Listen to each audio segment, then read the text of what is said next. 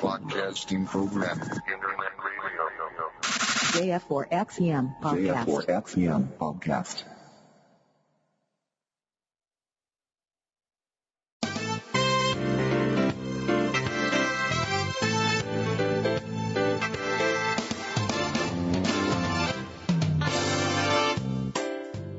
空海 IT ニュース この番組は取れたての IT ニュースを新鮮なうちにお届けするポッドキャストです。お届けするのは月ちゃんとみっつぁんです。最後までお聞きください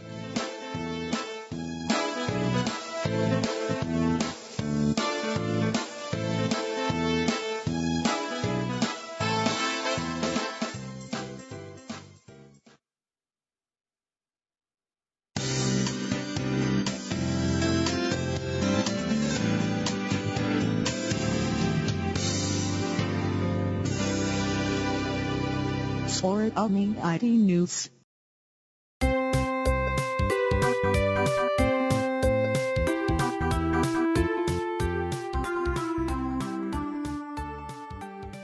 空海 IT ニュース2052回。4月8日です。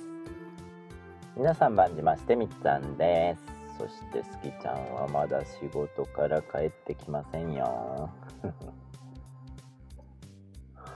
とこ連日すきちゃんずっと残業ですね。あまあ新型コロナウイルス絡みで なんか毎日バタバタしてるみたいですけどね。はい、まあ、途中から入ってくるかな？どうかな？えー、けいちゃんこんばんは。お散歩さんこんばんは。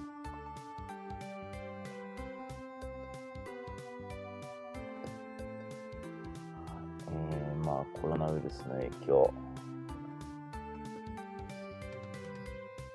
まあ、基本的には今日からかな。えー7都府県、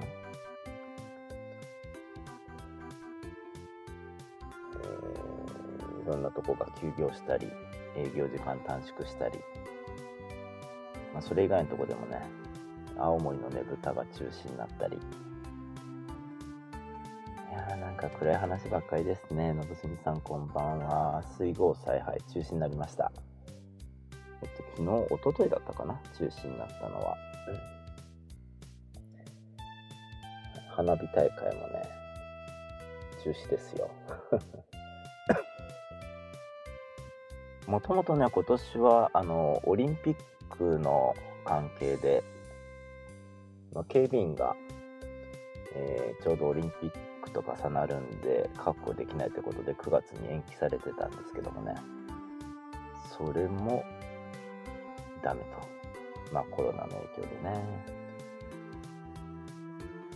はい、まあ、ゆっくり花火見るためにね、ホテルも抑えてたんですよ、駅前の方でね、松江の。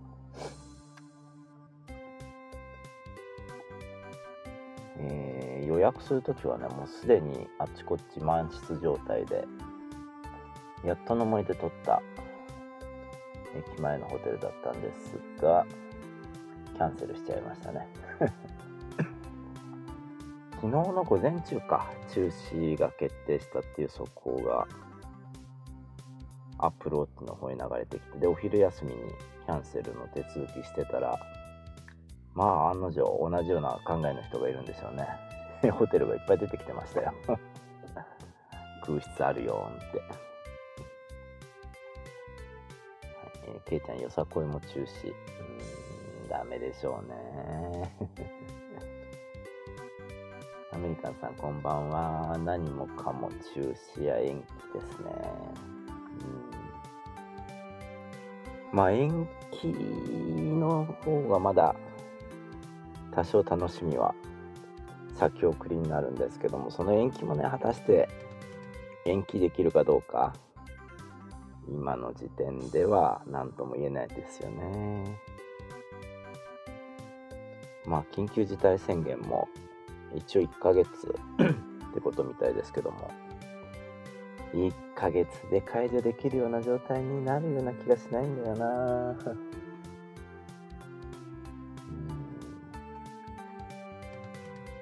中国の武漢地区が今日から、えー外出禁止が自粛された自粛ん？外出禁止が解除された？みたいですけど2ヶ月半ですからね。中国が強硬にやって2ヶ月半。まあただ隠れ保菌者。隠れ陽性者がいっぱいいるんじゃないかというふうにね言ってますけどね。中国はあれ症状が出ないとカウントしないらしいんでね。コロナウイルス持ってても。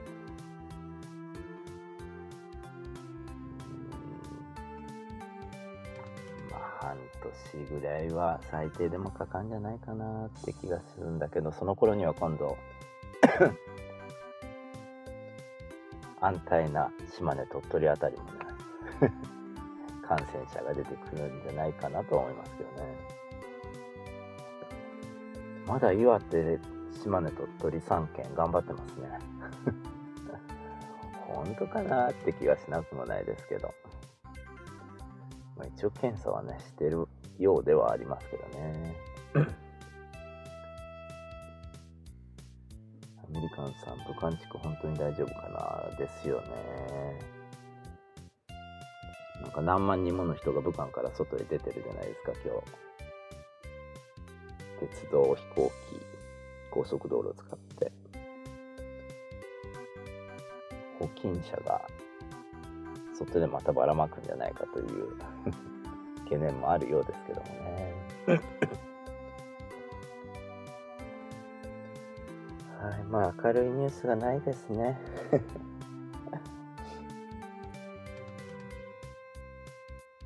まあ私も月曜日不就業で休まされて来週は月曜日と水曜日不就業で休みになってますんでね。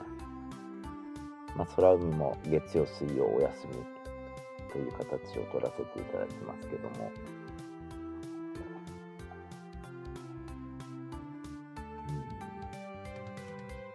まあ、スーパーとか食料品は今回はそこまで今んとこは パニックになってないみたいですよね。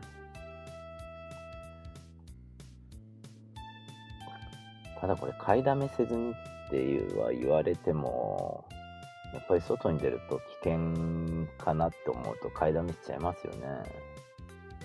そうすると徐々に徐々にあれがなくなったこれがなくなったなっていうのがネット上に流れると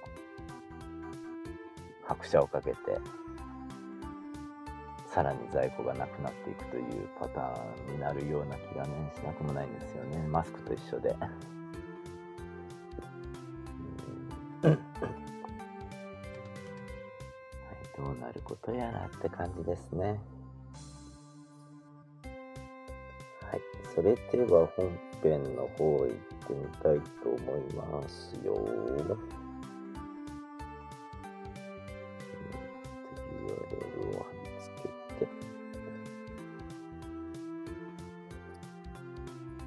まず最初は今日もコロナ関係の話題からいきたいと思いますが鉄ネタですね。トラベルウォッチにあった記事です。JR 西日本大阪兵庫エリアの駅中店舗営業閉店状況をまとめる。緊急事態宣言発令期間中の対応ということで。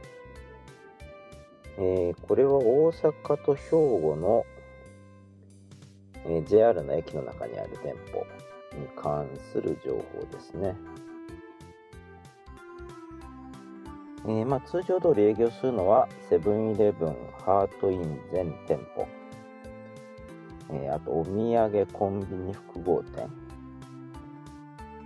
アントレマルシェっていう名前がついてるらしいですけどね、えー新大阪中央口、駅マルシェ新大阪。大阪天王寺三宮新神戸姫路そしてセブンイレブンキオスクのうち21店舗。あと食品スーパードラッグストアなどの一部テナント店舗。ということですね。あと一時まあ閉店するとこもあるようですけどもね。はい、まあ駅も利用者が大阪どうなんだろうな。東京は結構減ってるってテレビとかでも流れますけどもね。もうお客さんが少ないとやっぱり店開けてても売り上げが上がらないということにもなってくるんでね。どうしても時間短縮したり閉店したりというとこも出てくるのかなという気はしますけどもね。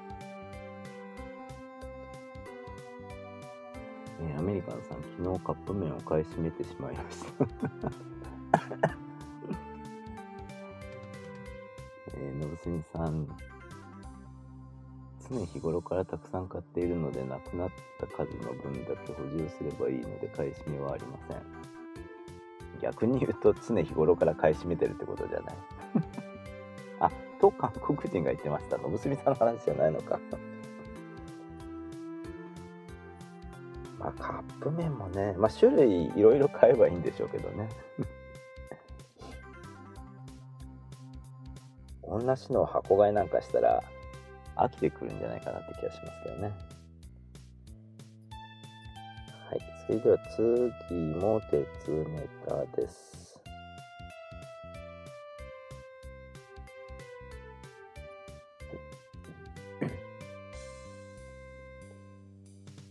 JR 東日本新幹線在来線特急などの車内販売を中止。グランクラスは発売に合わせという記事が上がってましたね JR 東日本は新型コロナウイルス感染拡大を受けて新幹線と在来線特急の車内サービスを中止します。期間は4月9日から5月31日までです。そして東北北海道新幹線上越新幹線北陸新幹線ではアテンダントによる飲食軽食サービスを中止するのに伴い期間中すべてのグランクラスの発売を見合わせます。発売済みの4月9日から5月8日までのグランクラス、えー、飲料軽食あり切符を購入している場合はグリーン車への変更を行う必要があります。差額は払い戻されますと。飲料軽食なしの切符を購入している場合はそのまま乗車できますということですね。あと新幹線在来線特急普通列車グリーン車の車内販売を中止。観光列車サフィール踊り子も車内販売とカフェテリアの営業を中止します。サフィール踊り子で事前モバイルオーダーをしている場合は全て取り消しとなりますということだそうですね、はい、車内販売 JR 東日本中止しますよと。これは JR 西日本 JR 九州も 追従するような形で車内販売中止をもしかしたら発表するのかもしれませんね。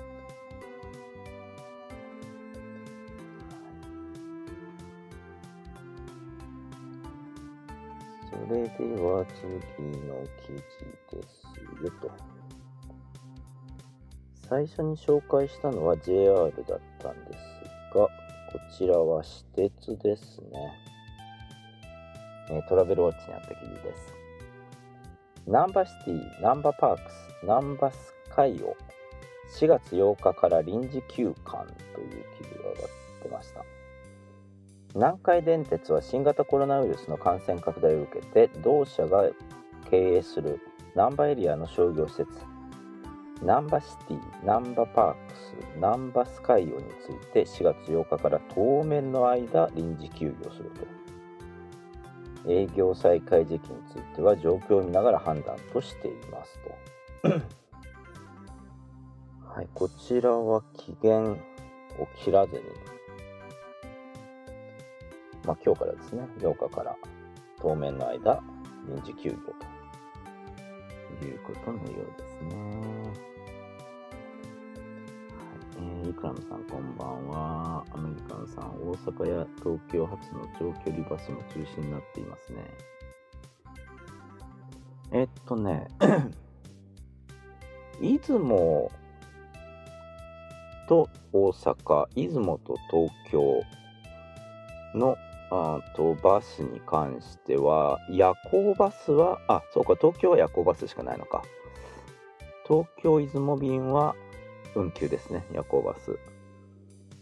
で大阪出雲は、えー昼間走るやつと夜行便が1便ほどあるんですけども夜行便だけは中止になってるみたいですね。昼間走るのは通常通り運行してるようですけどもね。今どれぐらい人が乗ってんだろうな。JR もガラガラなような気がしますけどもね特急や雲とか。はい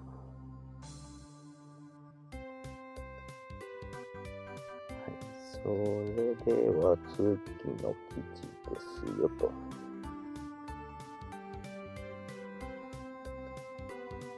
今度は家電量販店ですね。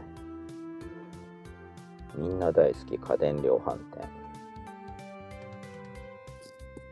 えー家電量販店やオーディオショップが新型コロナによる臨時休業などを発表ということですね。AV ウォッチにあった記事です。新型コロナウイルスの感染拡大に伴う自治体からの外出自粛要請や7日に政府が発令され政府から発令された緊急事態宣言に伴い家電量販店やオーディオショップでも臨時休業や営業時間の変更が実施されていますと。以下に主なショップのお知らせページのリンクを掲載しますということですね、えービッグカメラ。それからソフマップ、ヤマダ電機、ヨドバシカメラ、フジヤエービック、フジヤ、あ、フジヤカメラ、イヤホン、ダイナミックオーディオ、オーディオユニオン、アバック、エディオン、小島、ケーズ電機、野島、ジョーシンということでね。はい、えー休業する店舗、それから営業時間を短縮する店舗、それぞれ、えー各お店のリンクで確認ができるそうですので、えお買い物に行こうという予定をしていらっしゃる方は、ぜひ確認をしてからお出かけしていただきたいと思いますね。はい。あ、まー、さんこんばんは。うーん。まあ、家電量販店は、不要不急に当たっちゃうのかな。どうなんでしょうね。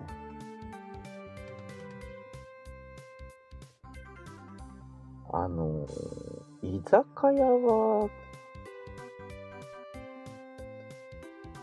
対象店舗に当たるんですよね。でも飲食店は当たらないんですよね。飲食店と居酒屋の境目って何なんでしょうね。酒を提供するかしないかって言われたら、ファミレスお酒提供しますよね。ただ、ほとんどのファミレスがお酒提供する時間をなんか早めに切り上げる。まあ営業時間も早めに切り上げるようなニュースも流れてはいますけどもね。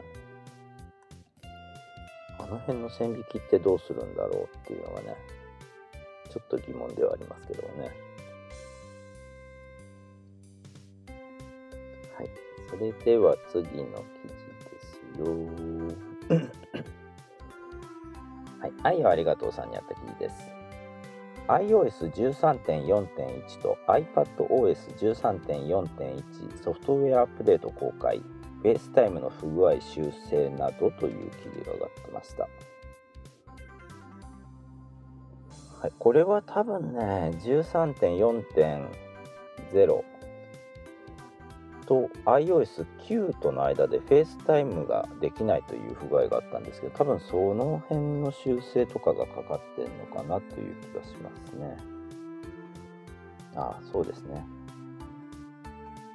えっ、と、iOS9.3.6 以前、または OS10 L キャピタン10.11.6以前を搭載したデバイスとの FaceTime 通話に iOS13.4 を搭載したデバイスから参加できない問題を修正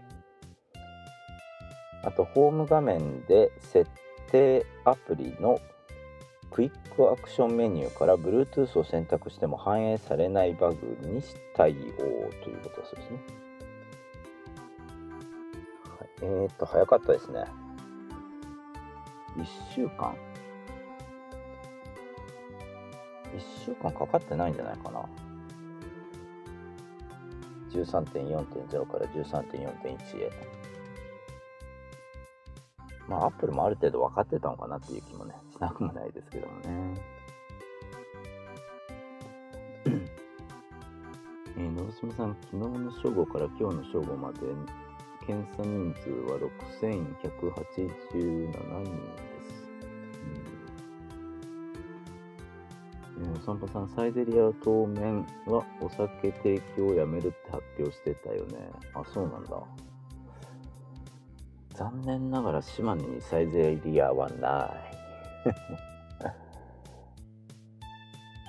島根にあるのはガスト？ガストがあって、あと何があったっけ？ジョイフル。あと、トマトオニオン。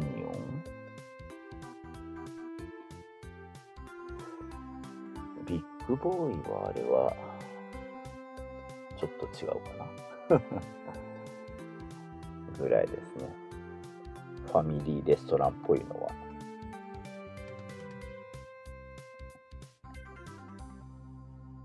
はい。それでは次の記事は AV ウォッチさんの方にあった記事ですね。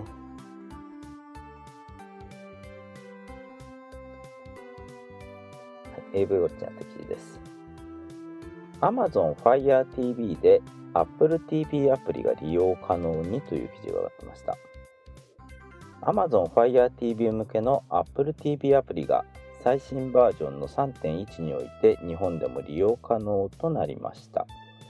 テレビに接続した Fire TV 上で同アプリを起動すると動画配信 Apple TV プラスなどのサービスが使えますということでね。はい、私これ早速確認してみました。っていうかね、Fire Stick TV を車につけてるんですよ。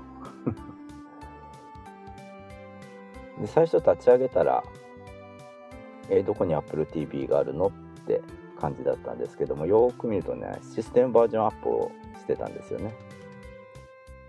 えースマホのテザリングを使って。で、それが終わると、アプリの一覧の中に Apple TV っていうのが出てきて、えー無事、車で Apple TV プラスの、えー映像ドラマ？あと、昔 Apple で購入した、アップでミュージック、あ、ミュージックじゃない、ムービーで、でムービーだったかな。で購入した映画。の一覧がダラダラダラっと出て、おー、見れる見れるってね。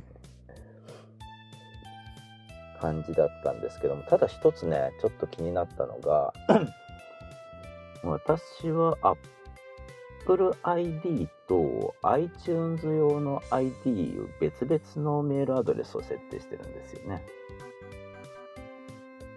もともとあと iPod iPod で Apple ID を作った時に設定したメールアドレスと iPhone 購入した時に、えー、me.com で作ったメールアドレスを2つ使ってるんですよ。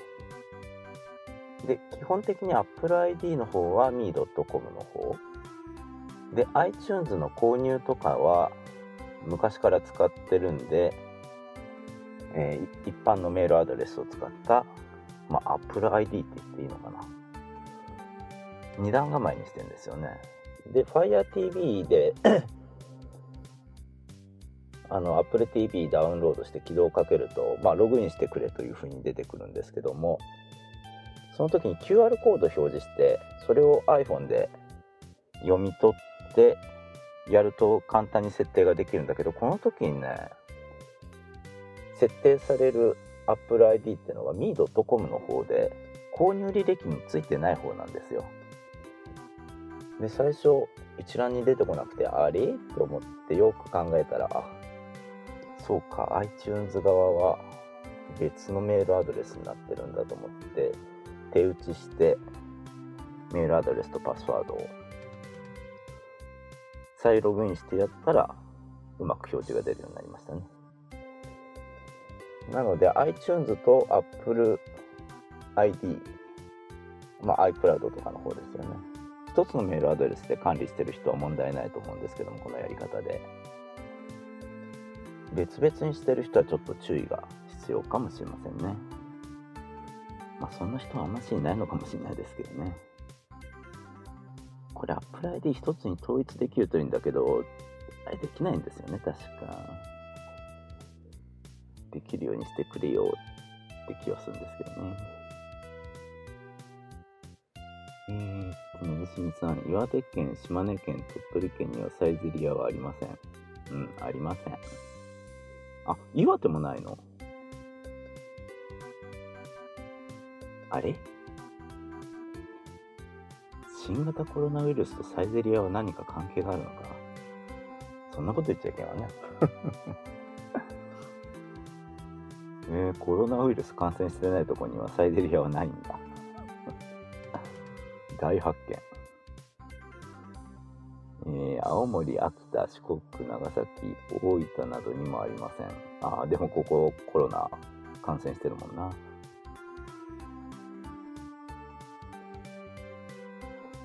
ー、のぶすみさん、厚生労働省のホームページを見て、検査数、退院者数、死亡者数などを日記に貼り付けてます。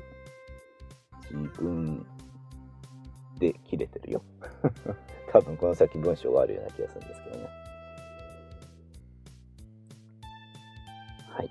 それでは次の記事ですね。こちらは、気になる気になるさんの方にあった記事ですね。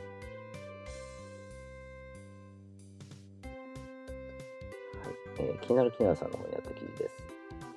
マイクロソフト2021年7月まで全てのイベントをオンラインで開催へという記事が上がってました マイクロソフトは新型コロナの影響で年次開発者会議ビルド2020の開催を中止しましたが ZD ネットによると同社が2021年7月までに開催するイベントは全てオンラインで開催することが分かりましたということで。来年の7月までもうリアルなイベントしないよとマイクロソフトさん。全てをオンラインでやっちゃうよと。いうことのようですね。逆に言うとそこまでは感染が落ち着かないとマイクロソフトは読んでるのかなそれはそれで怖い感じもしますよねでもしその読みが当たったとすると来年のオリンピックもできないって話になってきますよね。どうなんだって感じがしますかね。い。それでは次の記事は、えー、愛をありがとうさんの方にあった記事ですね。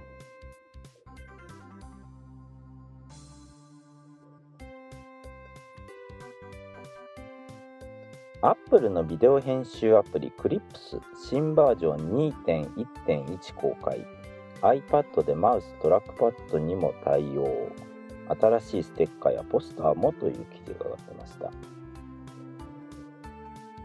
えー、この Clips リリースされた時に1回か2回使った記憶あるんだけどそれ以降立ち上げたことが立ち上げた記憶はないな皆さん使ってます ?Clips えーこのクリップス、ビデオ撮影、編集、共有機能を搭載したアプリですと。で新バージョン2.1.1では以下の変更が加えられていますということで。まあ、iPad の方ですね、マウストラックパッド、Bluetooth キーボード接続して、全く新しい方法でビデオを作成できますと。あと複製ボタンを使用して全てのエフェクトを含むクリップをコピーを素早く作成できますと。等々が織り込まれてますね。久しぶりにちょっと立ち上げてみようかな。久しぶりに立ち上げるからどこがどう変化したのか わかんないかもしれないですけどもね。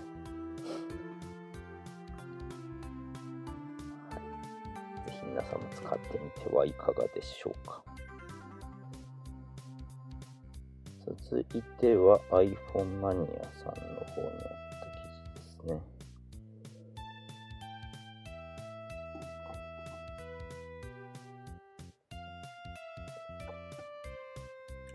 はい、iPhone マニアさんの記事です。ドコモ4月13日から第7世代 iPad や第5世代 iPad mini を最大2万2000円引きという記事が上がってました NTT ドコモは4月13日より一部機種の割引を変更すると発表しました4月13日以降第7世代 iPad や第5世代 iPad mini に機種変更すると2万2000円割引が適用されますということですね。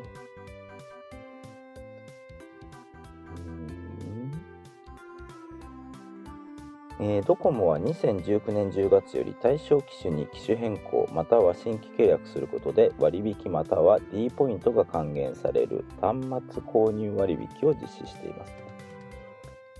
え4月13日以降は同割引の対象機種に第7世代 iPad や第5世代 iPad mini を追加されますということだそうですよ。えー、第7世代 iPad32GB モデルと 128GB モデル。それから第5世代 iPad mini 64GB と 256GB モデル、えー、これを機種変更。クロッシーからクロッシー。で購入すると2万2000円割引が適用され新規契約で購入した場合は D ポイント2万ポイントが還元されますと、えー、現行の iPad 第7世代 iPad 去年の9月？発売だったかな？それから第5世代 iPad mini これはもうちょっと前だったと思いますけどね。こちらが、えー、ドコモでお安く購入できるよということはそうですね。まあ、iPad はでかいから私は iPad mini の方が好きですけど iPad mini 5はソフトバンクで契約してすでに持ってますんでね私はいらないかなって感じですけどもね。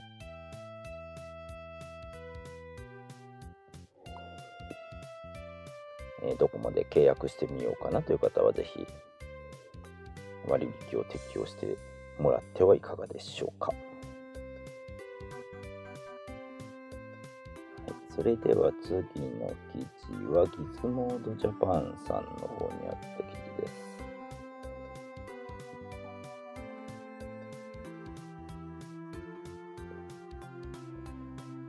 AirPods X が LAN ポーツ向けに今年秋に登場するかもという記事が上がってました。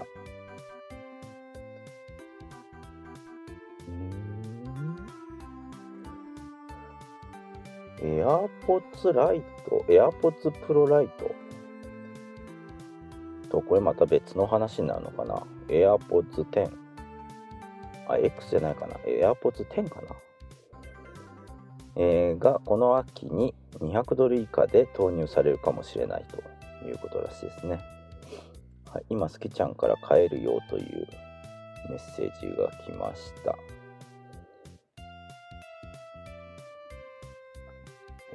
で参加してくれるでしょう。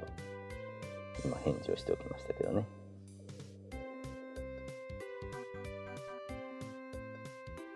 エアポッツプエアポッツプロライトはどこに行ったの？あれ噂で終わっちゃったのかな？で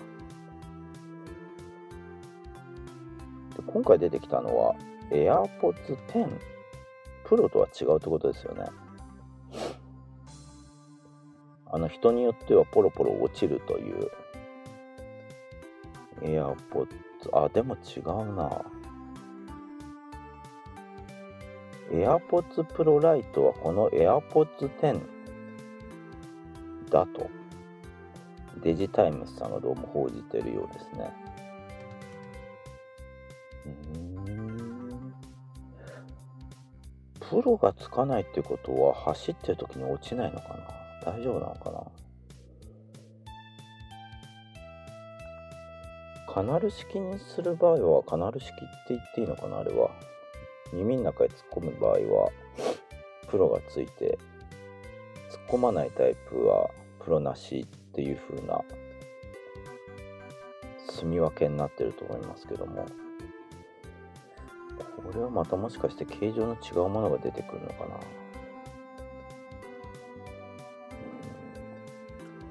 よくわからん えっと、散歩さん、そもそも Apple で買うより2万円高いんじゃない？ああ、キャリアはちょっと高めに設定してますからね。それが Apple Store で買うのとほぼ同じような金額になるってことなのかな？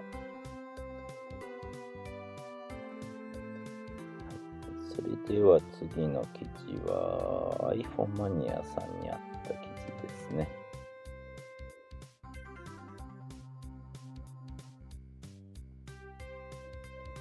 はい、iPhone マニアさんにあった記事です。楽天モバイル第4のキャリアとして正式にサービス開始、データ容量は 5GB に増量という記事が上がってました。楽天モバイルは本日4月8日より第4のキャリアとして正式にサービスを開始すると同時にこれまで発表していた楽天アンリミット発表しましたということで、えーと、アップグレードの内容ですけども、まあ、楽天が立ててる基地局を掴んでるときはいいそれ以外の時は au のローミングの電波を使うんですけども、えーこの au のローミング電波掴んでる時のデータ容量上限が 2GB だったんですがこれが 5GB にアップしますと。さらにデータ容量消費後の通信速度は最大 128kbps から 1Mbps へ引き上げられますということですね。まあ1メガあればちょっとした YouTube とか見てても見れないレベルではないってことですよね。128ではね全然使い物にならない状態だったと思いますけども、えー5ギガまでアップ。あと最低速度が 1Mbps ということなんでまあまあ使える特に島根みたいな田舎のとこでもなんとか使えるのかなって感じはねしなくもないですね。うん。で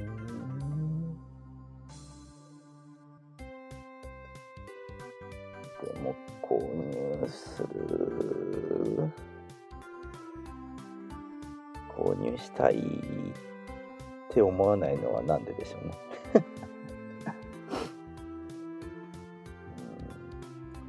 まあ楽天さんのその独自の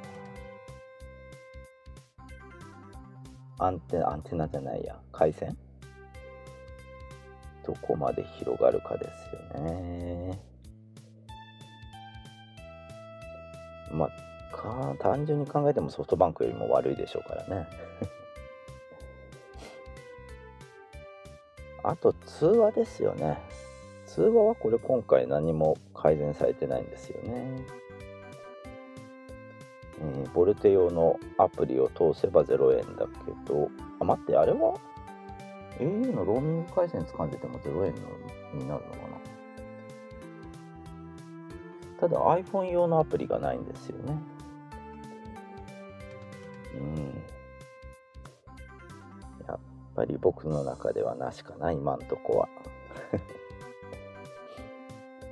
と思ったらですよこんな記事がね上がってたんですよね。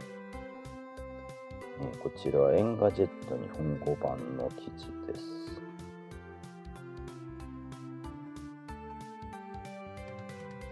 楽天モバイル iPhone を eSIM 対応製品として紹介。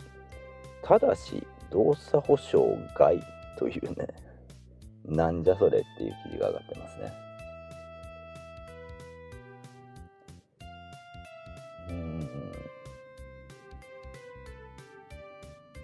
現在 eSIM 楽天モバイルの eSIM サービスが公式に利用できる機種は、えー小型スマホの楽天ミニのみということになってるんですけども一方で楽楽天モバイルのサービスサイト内の eSIM についての説明ページではその他の eSIM 対応製品として iPhone11 などの iPhone シリーズや Galaxy Pixel 4の名前が挙げられていますと。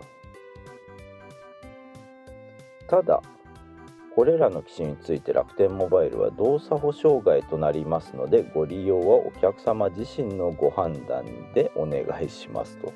注釈がついてると。うん。対応機種ではあるけども保証外だよと。どういうこと？どういうこと？どう取ればいいんだろう？動作保証は楽天モバイルとしてはしないけど実は iPhone でも使えるよっていう。悪魔のささやきなんですかね。ただ eSIM はさ対応してってもやっぱり楽天リンク iOS 版が用意されてないんで無料通話できない。あやっぱり無料通話できないんだな。えー30秒あたり20円の料金がかかると。これは iPhone 大好き人間にとってはますます手が出せね手が出せない 感じになってるかな、でもう一つね楽天モバイルさん気になるニュースが上がってるんですよねはい、えーっと、エンガジェット日本語版の記事です。自宅を楽天モバイルのエリアにする小型基地局カーサ実質0円で配布という記事が上がってました楽天モバイルは自宅や店舗を楽天モバイルのサービスエリア化する超小型基地局楽天カーサの提供を開始しましたと。これはいわゆるあのフェルトシェムフェルトス違う。フェルトセムってやつですよね、えー携帯の電波が弱いとこでこのフェルトセムを設置するとまあ普通に携帯回線が使えるというやつですけどもね。ただこれを使えばこの電波掴んでる間は楽天の基地局を掴んでるということにはなるのかな。うん。まあそれならそれであでもどっちにしても楽天リンクが iOS 版がないからダメなの一緒なのか。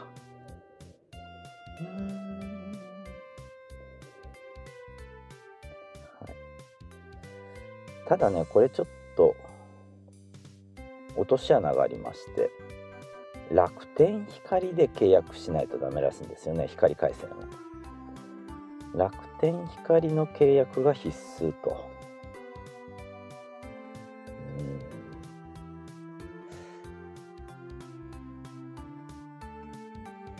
ますます欲しいという気持ちが失せてくるな。フェムトセルがあるから電波の届かないとこはなんとかなる。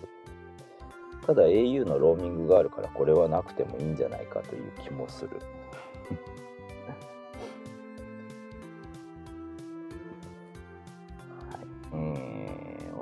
eSIM には対応してると言ってるけど楽天モバイルに対応しているとは言ってない。確かに。そういう落とし穴なのかもしれませんね。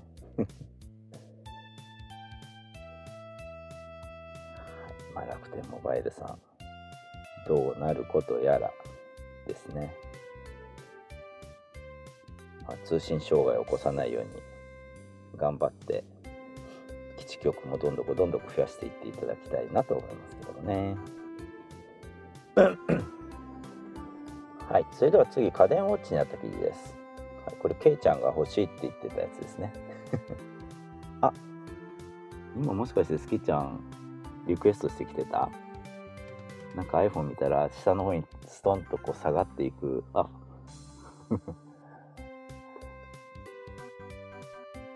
2度目？二度目。失礼しました。月ちゃんお帰りなさい。こんばんは。お疲れ様です。こんばんは。毎日遅くまで大変だね。はーい。はい。それで本編続けますね。はい。はい。これ月ちゃんが欲しいと言っていたやつです。LINE 上で。ん？公道走行可能約60キロの長距離を走れる電動キックボードが一般販売を開始という記事が上がってました。え、私欲しいって言ってないよ。あ好きじゃない。ケイちゃんケイちゃん。えー世界30都市でシェア電動キックボード事業を展開するウィンドモビリティの日本法人ウィンドモビリティジャパンは公道を走行できる電動キックボードウィンド3.0の一般販売事前予約の受付を開始しました。価格は税別で12万円。送料は無料だそうですよ。結構いいお値段ですね。うん1回のフル充電で約60キロの長距離走行が可能な電動キックボードです。公道での走行を前提に自社開発し IP67 の防水防塵性を備えます。10インチホイールの採用や新開発のダンパー機能を搭載したことで従来よりも高い安定走行を実現しました。またブレーキ機構に一般的な自転車と同様に両手で扱えるレバーを搭載し安全性を高めたと。いうことだそうですね。これ公道を走るんでナンバープレートを取らなければなりません。陸運局？えっとねこれ多分原付扱いなんでえっと陸運局じゃなくって県の事務所じゃないかな。土木事務所。え土木事務所じゃないと思うけどな。絶対陸運局と隣り合わせで建ってる建物だと思うけど。なん、なんていうとこ？軽自動車は陸運局じゃないでしょ？発行が。知らない。軽あ待って軽自動車は陸運局かあの原付バイクとかは島根県じゃなくて江津市って書いてあるでしょ。あ原付バイクのナンバープレートには、うん。だからあれは市単位だと思うな。多分これは。えー道路交通法上原動機付き自転車の扱いになるのでやっぱり原付免許が最低必要ですねあと購入後はナンバープレートの取得と取り付け自賠責保険への加入。そして走るときにはヘルメットの着用が必要ですと。いうことだそうですよ。ケイちゃんにぴったりじゃん。ケロメット。ヘルメット。ただこれヘルメット付属してくるんですよね。1個サービスでついてくるそうです。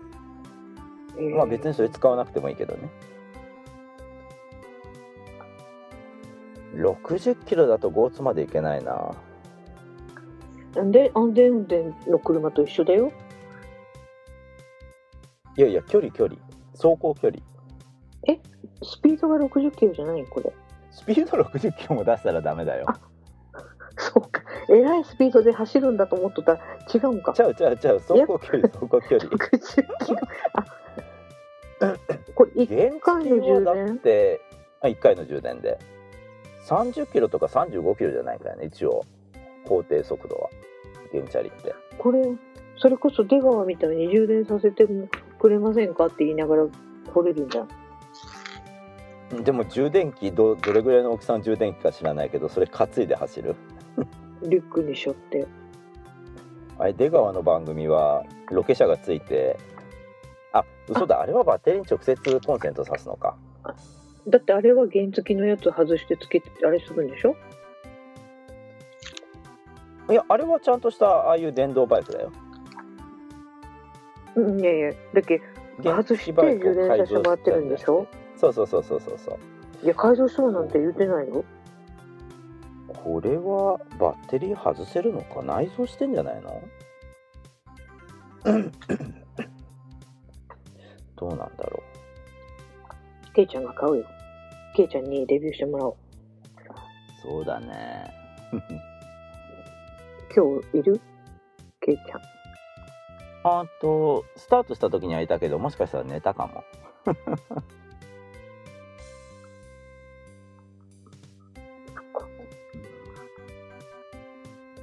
散歩さん速度は15キロしか出ない。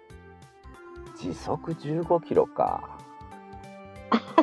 何時間かかるかな ?87 キロぐらいあるでしょ？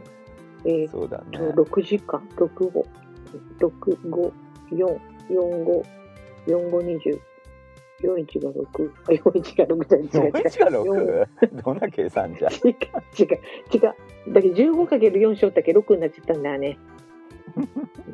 60キロでしょ ?15×4。15×6 が90でしょ？うん。で？6、5時間 ?5 時間半ぐらい。それに途中で充電せないけんしな。だから来たのは5分ぐらい打ってまた帰る。もんね。井口さんこんばんは。こんばんは。ゆみちゃんあの形状で時速30キロは怖い。確かに30キロ出たら怖いかもな。まあ街中ちょっとお出かけするぐらいだなそれは無理か。あと好きじゃない？これ仕事に乗って行ってもいいんじゃない？ろうん、だって2キロないもんね。うんいや、じでゃない時速15キロだったら歩いていくよ。っていうか、上り坂だし。上り坂楽できるじゃんいやね、ダメなんよ、楽しとっちゃ。そうなん運動だせんと。うん。運動せんといや、これは、だって、これ乗ってどこへ行くお散歩？散歩。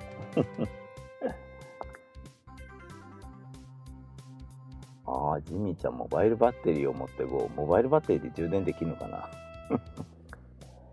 な？すごいでっかいやつ？うん。だこれはちょっと、これで、みっちゃんが出雲からゴズ来た笑う手口っていうか、名物になるよ、きっと。国道こんなで走っとったら。そうかもな変な人、変なおじさんがおるよって。変なおかっぱが、変なおかっぱがおる。おかっぱじゃないしあちょっとね、今美容院帰ってようなったよね。そうですよ はいそれでは最後の記事好きちゃん URL あげれる？あげたねえーこちら東京新聞のオンライン版にあった記事です。時間が早く進むスカイツリー展望台。10億分の4秒相対性理論実証という記事が上がってました。高さ450メートルの東京スカイツリー展望台の時間は地上よりも1日に10億分の4秒早く進んでいることを超精密時計光格子時計の観測で確かめたとする論文を香取東京大教授らが6日付の「ネイチャー・フォトニクス電子版で発表しましたということで。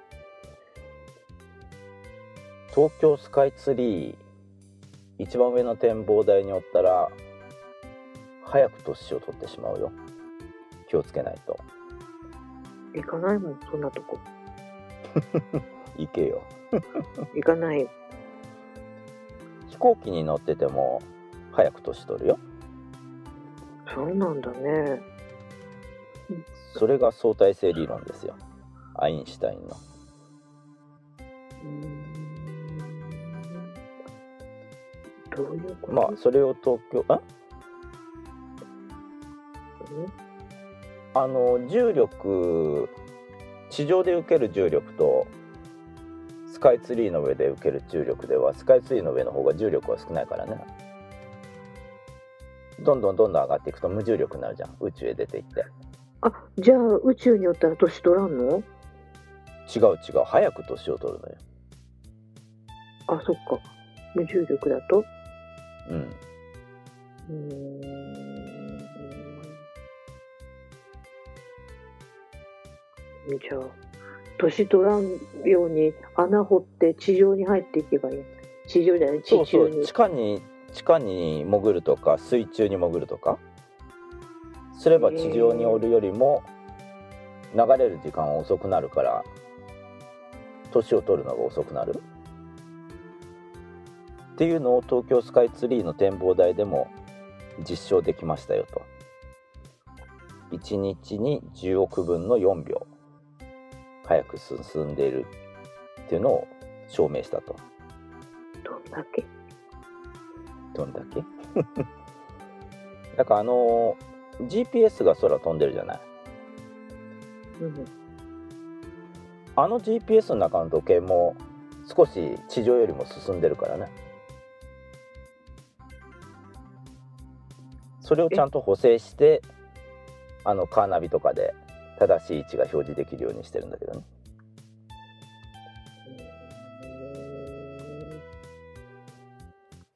だから年を取らないようにしようと思ったらまあ地面に穴掘ってどんどこどんどこ潜っていくといいかもよ。モグラみたいに。モグラみたいに。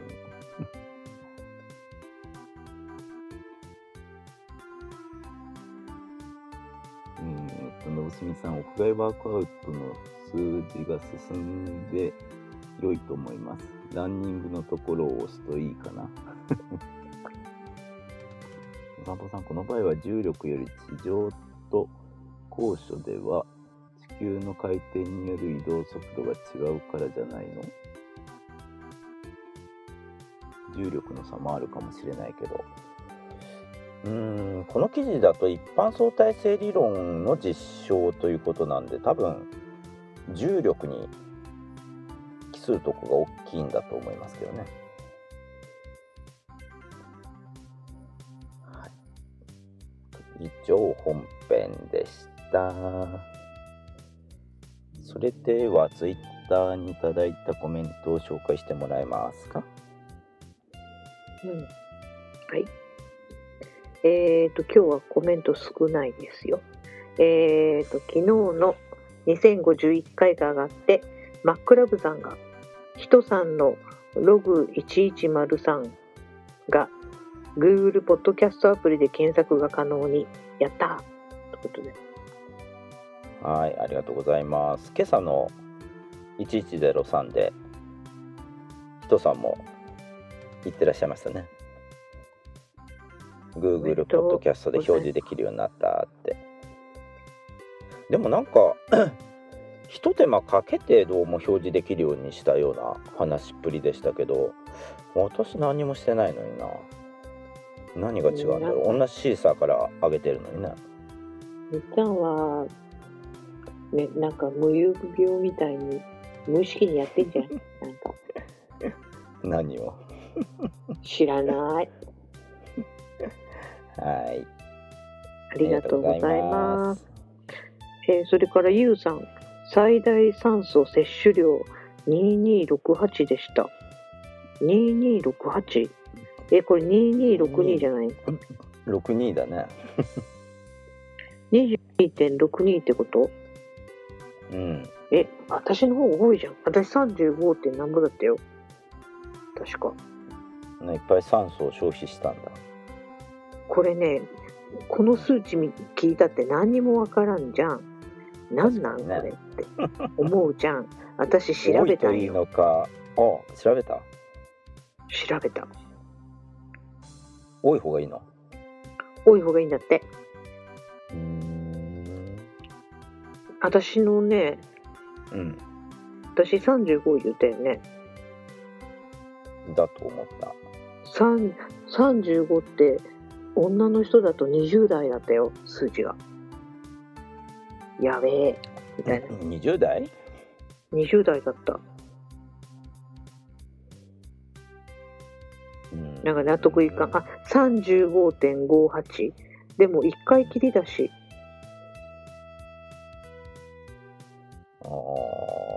わかんない。実はよくわからんなんだけどね。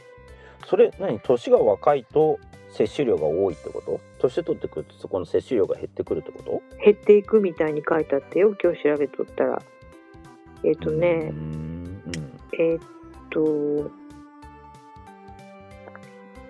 いや、なんか適当に見とったけ？どよくわからんけど、基準値、健康づくりのための最大酸素摂取量の基準値、えっ、と、うち一番多いリスナーさんは40代かな ?50 代うんかな、?50 代の男性で34、40代の男性で37、うん。で、50代の女性で29、私35。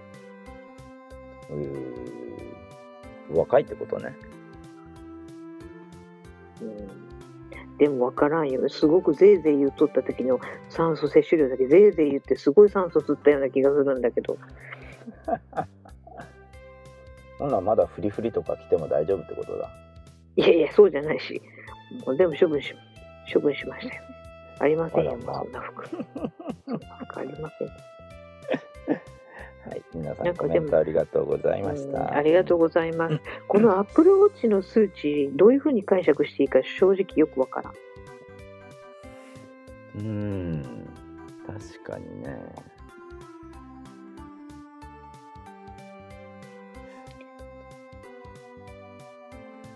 あでも最大酸素摂取量っていうのはやっぱり運動した時のことだよねうんあんま分かってないでしょう。なんか話が半分みたいになってるもん。最大。それを本来どうやって測るの？最大酸素摂取量とは、うんえーっと、うーんと、何？なんとか運動で測定された酸素消費の最大量のこと。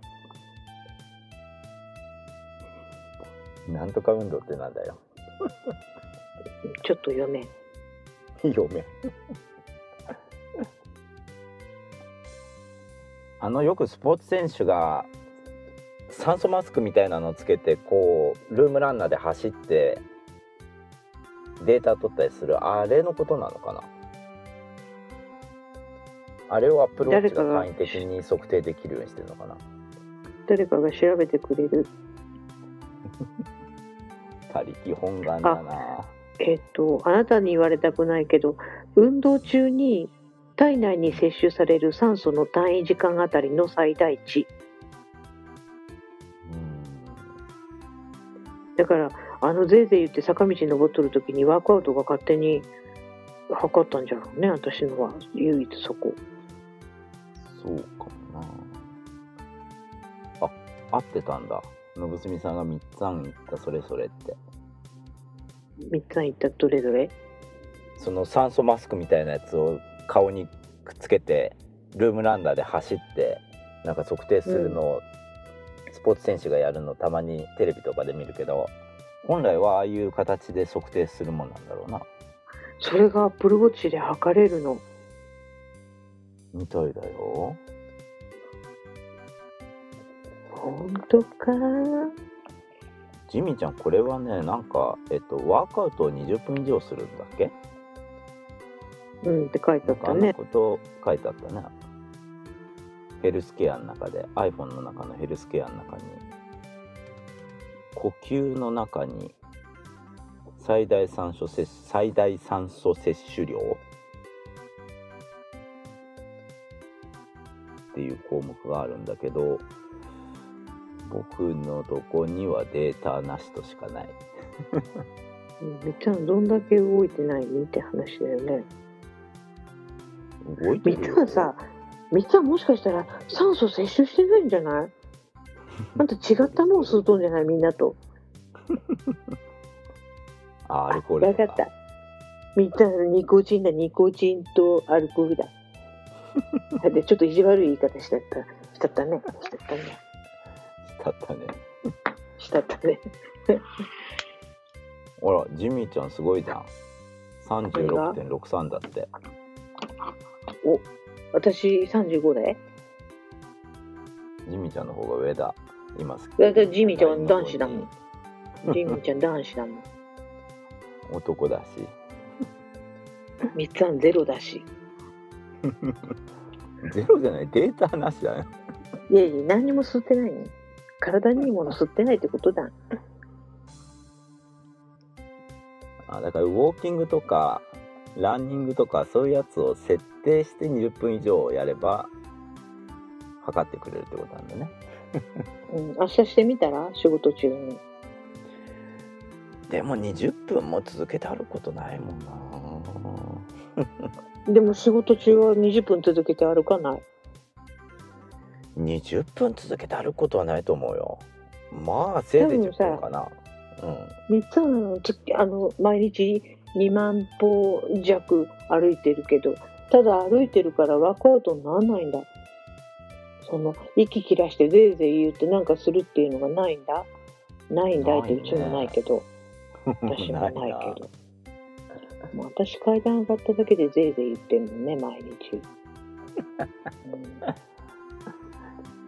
ダメだな。ねジェジェって。なんか、面白い話がありますか？うーんとねうん。今日はちょっとあのやっぱ今コロナの影響でその、社外で社外でえっと社外で依頼しているコンサルタントの先生が来られんくなってうん、で急遽私新人研修2時間してって言われてしてきたんですけどうん。うんとなんかこう若い子たちにもう自分の子供たちのような年齢の子たちだからおばちゃんなりにちょっとほぐしてあげようと思って自己紹介でうん。「私ファンクラブに入るぐらい芸団が大好きです」って言って自己紹介してみて「おー」って言って反応してくれたんよ。そしたらねうん。なんとヒゲダンの後輩がおってね一人は島大のあ、慶音。島大の？え慶音出身だって。うん。マジで？仲良くしようねとかって言ったらでも僕はヒゲダン聞きませんとかって言われて。みたいな。意外とその島大慶音の人たちはヒゲダン聞きませんよって言われたんだけどなんか今みたいにブレイクする前突然なんか部室にやってきたとかって言ってた。あ、それはもう、メジャーデビューしてからってこと？メジャーデビューをする前になんか突然部室にやってきたことがありますよって聞いて。まあすごいなってちょっと思っただけ。思っただけいいなって。ちょっと。いいないいな仲良くしようねって言って よかった。よ、よくはなかったのか。うん、ちょっと嬉しかったねでもなんか、うん。うん、そうですか。のぶすみさんとだけもらえるかなって。もらえないわな。ヒゲダンの。なもらえんでしょうそれはな なんてもらったって今そもそもライブとかないじゃん、中止延期だもんな。全部延期になってるからね。うん。あのせっかく今年松江水郷祭ってあの毎年ねここのとこずっと行ってる花火。例年は私出雲に宿取って終わってからか出雲まで戻って泊まるっていうような流れにしてたのに今年は松江に宿取ってゆっくり見ようっていう話になってたのに。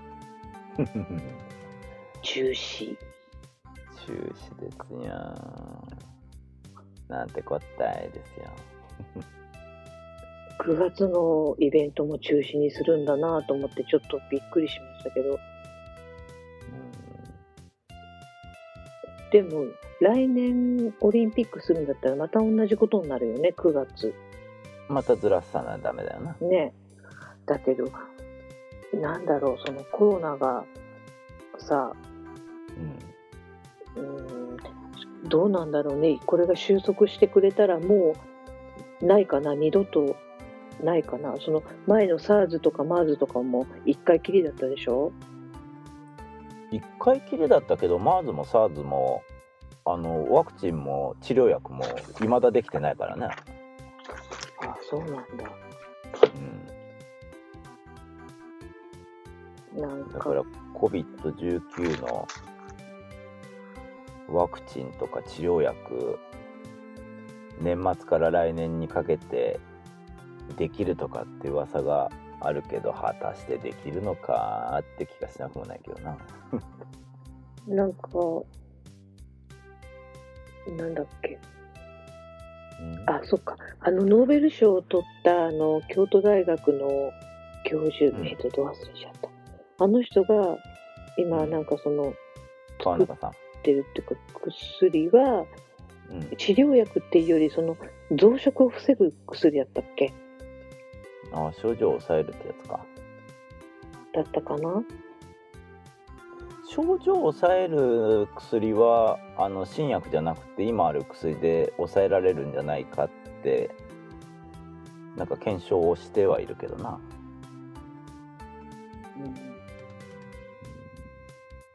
あのここにいらっしゃる皆さんは大丈夫ですか？周りとかどうだろう。まあ十分に気をつけてお過ごしくださいとしか言いようがないよな。うんなんか自分もなんか突然咳が出たりとかしてしまうんだけどうん、なんか周りの人が咳をしとってもちょっと敏感になっちゃうねまあね。なんか今日私朝はマスクしとったのに途中で取ってしまってマスクなしで仕事しとったんだけど夕方から急に咳が止まらんくなって咳込んどったら私の隣の隣の席の人突然席立ち上がったけどどうしたんかと思ったらうがいしに行きよったんよ。ああ私迷惑かけたんだと思って。結構みんなやっぱり神経神経質になってるなあと思って、うん、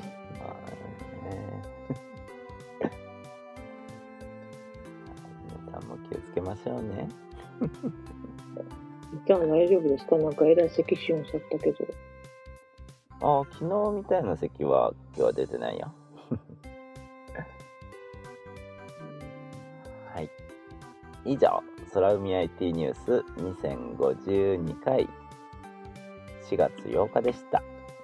お届けしたのは、好きちゃんとコロナに負けるなーのみっつぁんです。みっちゃん、みっつぁんでした。みっちゃんでしたそれでは、また明日。三四。ただものただものだだんだん。明日明日金曜日？あ木曜日。明日木曜日。